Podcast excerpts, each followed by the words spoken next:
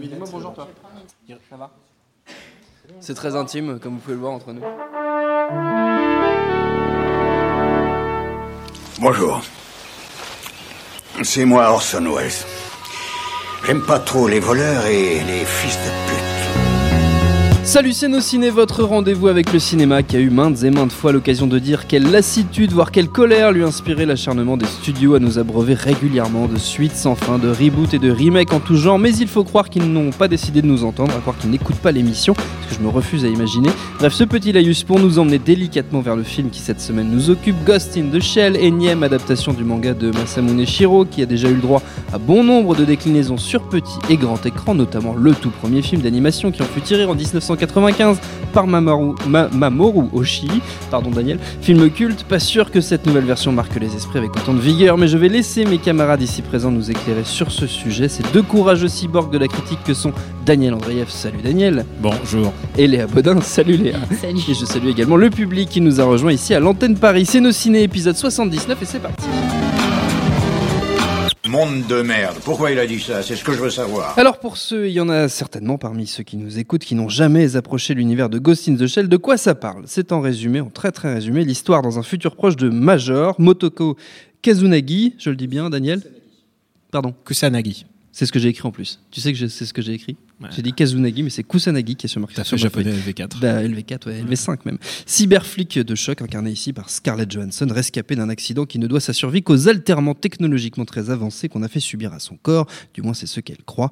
Et au sein de la Section 9, elle œuvre à la retrouver le très méchant marionnettiste, un cybercriminel d'un genre nouveau capable de hacker l'esprit humain. Everything they told you was a lie. Who are you? They did not save your life. They stole it.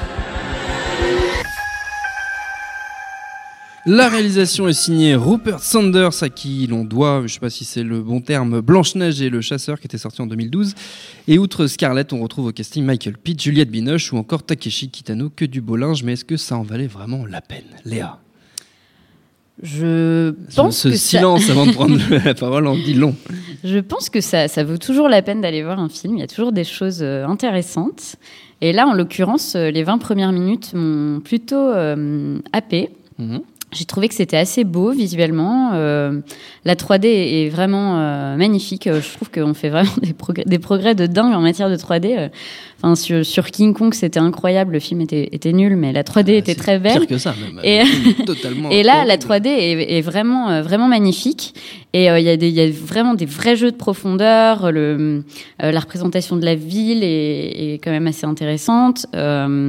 Et je trouve qu'on rentre dans le. Moi, je suis arrivée vierge en fait de, de Ghost in the Shell. Non, Et si, j'assume, j'ai décidé d'assumer ce Non, tu as soir. raison, tu as raison. Et, euh, et du coup, euh, donc, euh, je pense que le. le- Donc, tu ne connaissais pas du tout l'univers en, en Je- arrivant. Enfin, tu voyais ce que c'était, oui, mais je voyais sans, sans- évidemment ce que c'était, mais je- sans en connaître les, les Voilà. détails, on va dire.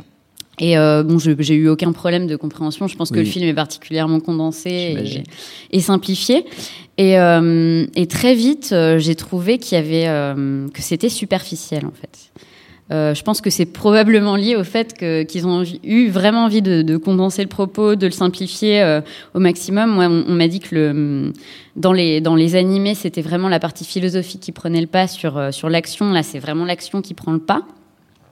Et je pense que c'est assez dommage finalement parce que euh, on a des personnages qui ont beaucoup de potentiel et, euh, qui sont et, dont le potentiel n'est pas exploité. Et moi, ça me gêne un peu parce que euh, ça touche à des sujets qui sont quand même assez assez intéressants la quête de l'identité, la recherche de son passé.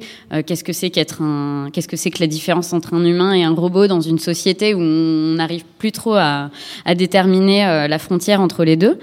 Et, euh, et tout ça est assez superficiel et, et très vite redondant, euh, même dans les scènes d'action. euh, le- la, la séquence d'ouverture est vraiment, est vraiment assez époustouflante. Et puis, moi, j'ai presque piqué du nez. hein. Il y a un moment où vraiment ça s'essouffle. Et, et c'est hyper dommage sur un film qui dure qu'une heure 45, quoi. Donc, euh, donc ouais, j'ai j'ai pas mal de réserves. Je pense qu'il faut quand même aller voir le film parce que c'est pas inintéressant. Et je pense que pour une entrée en matière, en l'occurrence dans l'univers, moi, ça m'a vraiment donné envie pour le coup d'aller euh, d'aller chercher plus loin et de, de, de découvrir euh, ce qui se cache derrière euh, notamment les, les adaptations de Mamoru Oshii. Et, euh, et après, euh, je pense qu'on on l'évoquera peut-être euh, tous les deux, mais je, je, je me pose la question aussi du whitewashing. euh, je- On, on pourrait y Oui, on peut décemment se poser la question, Donc, effectivement. Euh, Daniel, toi qui as une connaissance, du coup, pour le coup, n'est pas arrivé vierge. Tu n'es Ah plus non. vierge depuis longtemps, Daniel. Mais Euh, qui qui n'est pas arrivé vierge j'ai devant même ce traduit film. Ghost in the Shell, euh, Oui, je sais. La, la série. euh, Je sais, je sais. Standalone Complex. Donc je suis vraiment pas vierge du tout. Euh, je suis ravi de vivre en 2017, euh, une année où encore Akira n'a pas été fait en film. Oui. Et euh, C'est marrant, on en, on en parlait euh, à- à- avant l'émission. on- Bah on voilà. en discutait Et dehors. je suis en encore rassuré qu'il y ait des choses quand même qui restent intouchables Voilà. et, et qui j'espère vont, vont durer au moins le, tout le, long- le temps qu'on va vivre. Parce que Ghost in the Shell n'a pas eu cette chance. Alors euh, Ghost in the Shell c'est particulier. Euh, parce que déjà c'est un manga qui est très touffu, qui vient d'ailleurs être republié. euh, il le réédite aux éditions Glénat euh, là à l'instant, ce mois-ci. Il profite euh, évidemment, c'est l'occasion en fait de sauter sur le wagon Ghost in the Shell Mm. et de redécouvrir les et de redécouvrir ce qui s'est fait. Le truc, c'est que euh, là, ils se sont contentés de faire une adaptation, euh, une adaptation du premier film de Hoshi, en rajoutant des, bouts. Il y a un bout de standalone complexe. Il y a un personnage qui s'appelle Kuze, qui était euh, dans la série télé. Ils l'ont rajouté en enlevant tout, tout le passé politique et tout, toutes les, formes de couches intéressantes qu'il pouvait avoir dans le personnage. Et en fait, ça me rappelle les discussions qu'on avait en 95 quand le film est sorti. Il y avait les gens qui disaient, eh, c'est vraiment trop ésotérique pour moi, c'est vraiment, il y a trop de machin, euh, on se pose trop de questions entre les scènes de combat, euh, vraiment, il les, la condition des, des, des femmes robots, là, tout ça, ça, ça me touche pas. Et ben, c'est ce film. Si t'enlèves tout le côté ésotérique de Ghost in the Shell, ça te donne un film chiant, ça te donne un film pas très intéressant, et, euh, et tout a été streamliné dans une seule optique, c'est-à-dire tout ce qui était philosophique a été retiré, euh, tout ce qui est politique de Standalone Complex n'apparaît même pas. Euh, la seule chose qui compte dans ce film, c'est euh, l'identité de l'héroïne, Mm. euh, qu'ils ont simplifié en Major, euh, pour euh, éviter de l'appeler Motoko Kusanagi. Euh, Ouais, T'as vu la preuve, j'avais du mal à le lire. On comprend pourquoi. Ouais, mais, mais en en plus, il y a la quête d'identité, donc elle va revoir sa Bien mère. Et c'est très bizarre parce que sa mère, elle parle un anglais, euh, genre pitch perfect, quoi, Oxford. Et, euh, et du coup, et du coup, euh, bah, c'est ça. C'est l'arc narratif, c'est l'arc de ce personnage. Alors qu'en fait, non.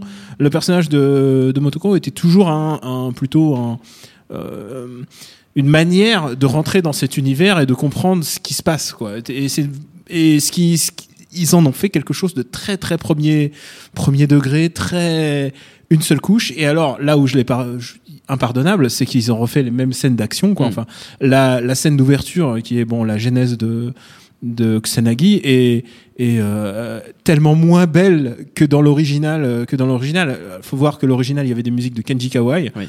qui dépotaient, qui sont encore une- parmi les plus belles musiques euh, de, de cinéma, euh, de cinéma tout court.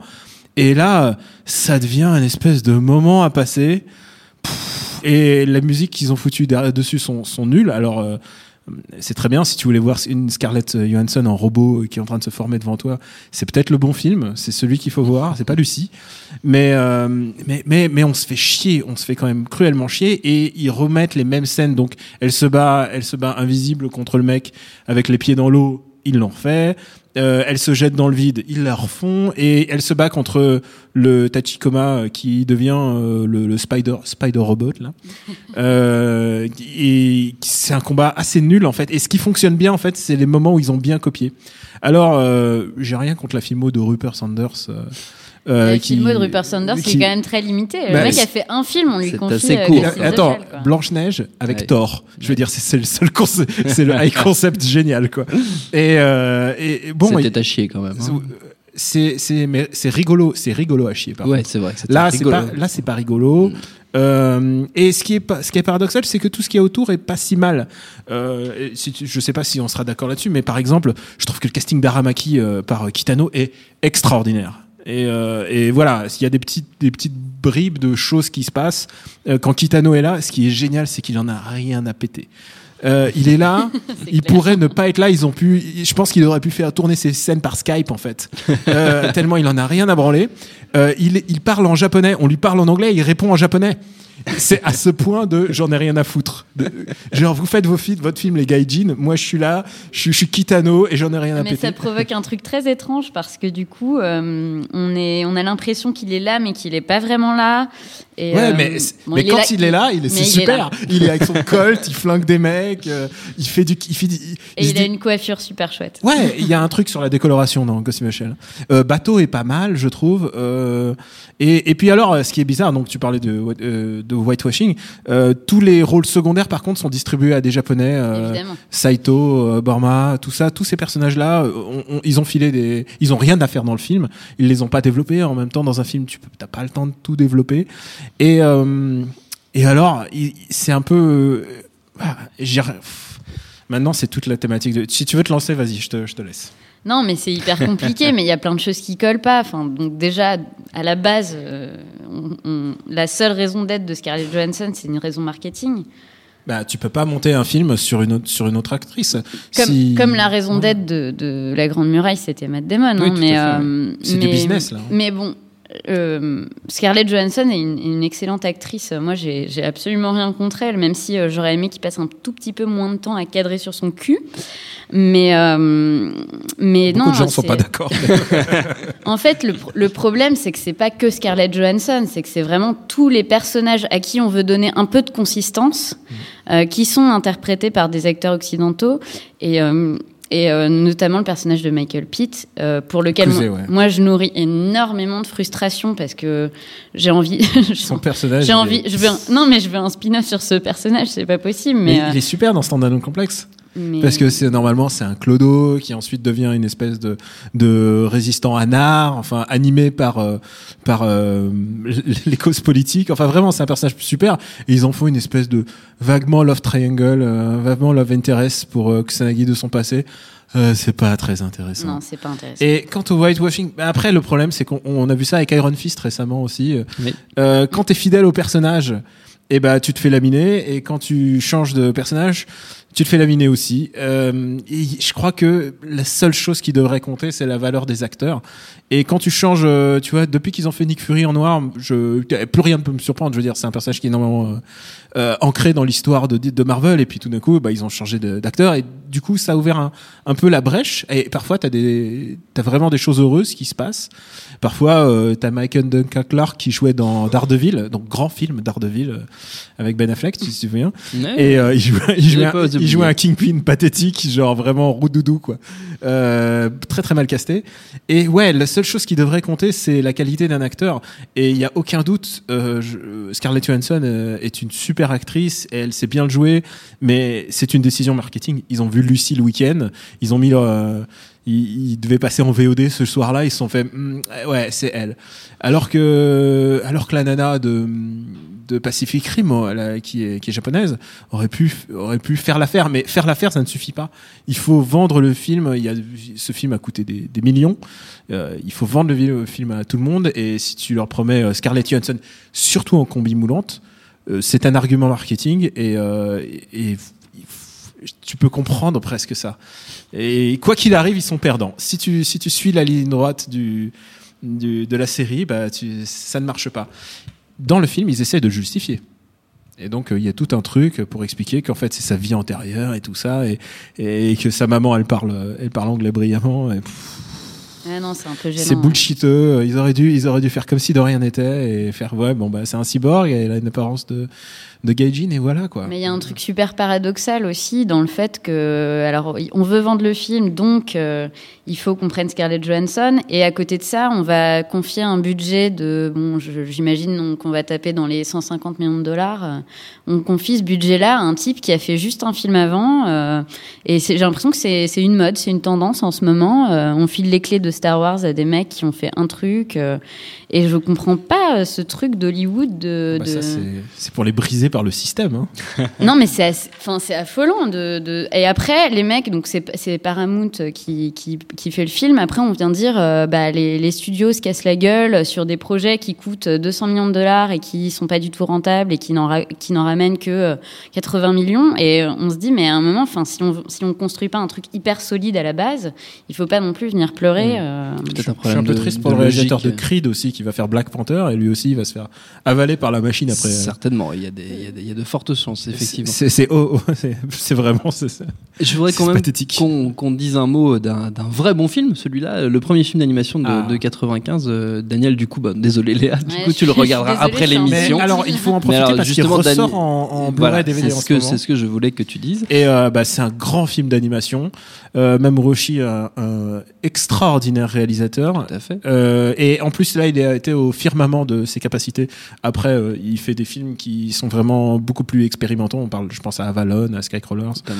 Et, et là, il est vraiment au top de, de sa maîtrise. Donc, euh, il commence toujours par une scène d'action, c'est son style un peu. Et ensuite, il laisse poser euh, des bases un peu ésotériques. C'est vraiment des méditations transcendantales. La musique de Kenshi Kawai aide énormément pour ça.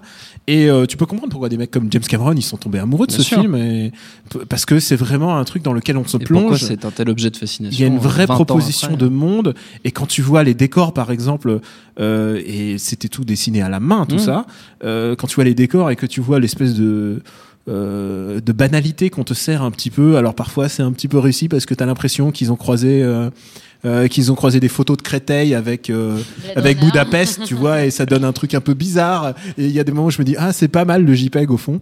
Et euh, mais sinon le reste du temps c'est quand même très très très banal. Leur euh, leur monde, leur leur, leur mégapole, elle est pff, vue, archi vue, archi revue. Ça n'a aucun intérêt. Et, euh, et oui, Léa, euh, ils préfèrent donner ça à des petits jeunes et qui sont encore contrôlables qu'à des frères Wachowski qui vont prendre peut-être des risques, euh, ou beaucoup s'inspirer d'autres choses et faire leur propre sauce. Ça, c'est beaucoup plus risqué pour un studio. Là, euh, ils jouent vraiment la carte de la sécurité et à tel point qu'ils ont dit, bah, refais les mêmes scènes d'action, c'est pas grave, on va s'en sortir. Donc ouais, euh, le film de Hoshi, euh, extraordinaire. Innocence aussi euh, dans un autre genre parce que c'est pas une, c'est plus ou moins une suite directe. Oui. C'est plutôt un film sur l'absence et sur la philosophie. Et tu vois ce gros baraquet de bateau qui passe son temps à citer, à citer Voltaire et, et tu vois des philosophes et le philosophe des Lumières. Et, tu te dirais c'est à propos, mais il y a que Mamorushi qui peut tenter quelque chose comme ça. J'adore Innocence. c'est un film qui divise par contre. Mais, euh, mais ouais, vraiment, euh, c'est l'occasion de vraiment de retourner sur, euh, bah, sur euh, revoir Les la, la fondamentaux. source. Mais et en sachant que le manga est très en disant différent. que le, le, le, le Ghost in the Shell de Mamoru Oshii ressort en salle, Je en crois, version restaurée, mais bah, je crois que c'est l'occasion. Ils ressortent. Je crois qu'ils sortent tout. Ils ressortent Arise, donc la série qui est un peu la je préquelle. crois que je crois que En tout cas, que- pour qu'on va pouvoir peut-être avoir l'occasion de, le, de le voir en salle. Ils ressortent Standalone Complex que j'ai vu. Je ne touche rien dessus. euh, ils ressortent Standalone Complex. Non, ils ressortent tout et c'est normal de profiter de ça. Mhm. Et c'est vraiment l'occasion parce que euh, Mamorushi vraiment un créateur euh, qui s'apparenterait à Wong Kar Wai qui essaye de faire des euh, des scènes d'action euh, cyberpunk. C'est vraiment à ce niveau de d'exigence et, euh, et ouais vraiment c'est un extraordinaire réalisateur. Il faut le faut le voir et il faut le voir surtout quand il est au top de sa forme dans Ghost in the Shell. Quoi. Voilà, à revoir absolument ou à, ou à découvrir. Euh, Léa, tu as des devoirs avant la prochaine émission. Je vérifierai évidemment si ça a été fait. Avant de se quitter, on va prendre les amis une poignée de minutes quand même pour les recommandations d'usage. Alors on peut rester dans le manga, dans l'animation, dans le cyberpunk ou on peut partir dans toute autre chose. C'est vous qui voyez, c'est toi Léa qui commence. Alors moi je pars dans toute autre chose, euh, mais je reste quand même dans la thématique euh, des robots et Mhm. des. ah donc euh, c'est pas complètement tout non, autre c'est pas chose. complètement toute autre chose, mais je sors de de, de l'animé euh, Mhm. japonais en recommandant Westworld. Qui est une série, série. qui a plein de défauts, mais qui, euh, je trouve, bah, va beaucoup plus loin que le- le- la version de Rupert Sanders de Ghost in the Shell, euh, concernant euh, toutes les questions d'identité et de, de, de quête de son passé et de- du moment où en fait on se rend compte que, que son passé est juste un mensonge et qu'il est vide et qu'il faut peut-être soi-même essayer de le constituer. Et en ça, je trouve que le, alors la série a, a peut-être un peu trop, enfin la saison 1 euh, comp- comporte selon moi un peu trop d'épisodes et tourne un petit peu à vide au bout d'un moment. Mais les personnages sont beaucoup plus approfondis et c'est ce qui est intéressant aussi dans le format série, c'est que souvent on a le temps d'aller en profondeur dans les personnages. Et du coup, euh, voilà, je me suis dit que j'allais recommander Westworld. On n'a pas encore eu l'occasion d'en, faire une émission euh, dans nos ciné, mais je ne désespère pas qu'on le fasse peut-être pour la prochaine saison. Daniel? Euh, bah, écoute, j'ai déjà répondu à peu près tout ce qui est sorti de, de Ghost in the ça, Shell. j'avais compris, mais en Euh, plus de tout. je- de- euh, une, deux choses, je pense. Euh, si vous voulez vraiment découvrir Mamoru Oshii, il faut vraiment voir Pat Labor 2, qui est peut-être Ouais. un des plus grands films de SF. C'est extraordinaire et c'est une adaptation d'un manga et pareil, pareil, il en a fait quelque chose d'autre. Il en a fait quelque chose avec un degré politique. Euh, qui est pas pas du tout ésotérique là c'est vraiment vraiment très politique Euh, c'est un grand film euh, c'est un putain de, grand long métrage j'adore j'adore Pat Labor 2 et, et une autre chose, et un peu dans un autre domaine, vient de sortir Nier Automata. C'est un jeu vidéo de Square Enix sur PlayStation 4 et sur PC. Et euh, c'est pourquoi j'y pense, c'est parce que c'est l'histoire de deux, cyborgs qui sont sur Terre, euh, sur une Terre ravagée dans un futur euh, très lointain. Et, ils doivent, euh, se, ils se prennent la tête avec des extraterrestres qui sont là, qui, qui c'est eux qui ont décimé la Terre. La Terre, tous les restes des humains sont partis vivre dans l'espace. Et ce qui est intéressant, c'est que ces deux cyborgs se posent des, des, questions sur la condition humaine et sur euh, qu'est-ce que c'est qu'un cyborg. C'est vraiment, euh, on a l'impression de voir du Ghost in the Shell euh, mélangé à du K-Dick, donc K-Dick est jamais loin non plus. C'est vraiment passionnant. C'est un très très grand jeu vidéo. C'est un jeu qui est complètement barré parce que bah, c'est quand même japonais, donc c'est l'héroïne est quand même une maid avec une, une chupette à l'air et, et une épée qui est grande de 3 km. Et donc il y a- ça reste quand même une C'est patte bien ton genre de jeu, ça, Andreev. Ouais, c'est mon ah, complètement mon genre de jeu Ouais. parce que la générosité de l'offre est euh, inouïe Euh, parce que tu peux c'est un jeu aussi que tu peux rejouer plusieurs fois donc c'est vraiment une aventure un RPG mais qui va changer au fur et à mesure de tes parties et euh, ça fait partie de de l'offre euh, de l'offre de, de ce réalisateur complètement barré qui fait des trucs vraiment post-apo et vraiment ça vaut vraiment le coup. Je redis une fois le titre, c'est Oui. Nier Automata et c'est un des grands jeux de l'année. Très bien, c'est noté. Je rappelle que Ghost in the Shell, donc l'autre avec Scarlett Johansson, est au cinéma en ce moment, lui, c'est sûr. Notre temps est écoulé. Merci à tous les deux. Merci à Jules, à la technique. Merci à l'antenne Paris, au public pour l'accueil. Rendez-vous sur notre site nosciné.com pour retrouver toutes nos émissions, le programme des prochaines, les dates d'enregistrement en public si vous voulez venir nous voir vous aussi. Info à retrouver aussi sur binge.audio, le site de notre réseau de podcast Binge Audio. Si vous nous écoutez via iTunes, n'hésitez pas à aller sur la page dédiée à ce podcast, à lui laisser une bonne note si ça n'est pas déjà fait. On vous le rendra bien, c'est promis. Et en attendant tout ça, on vous dit à très vite. Salut, c'est Mehdi Maizy. Retrouvez nos fun tous les vendredis, le podcast qui donne de l'amour à Kanye West, Michel Berger et Kalash Criminel. Uniquement dans nos fun.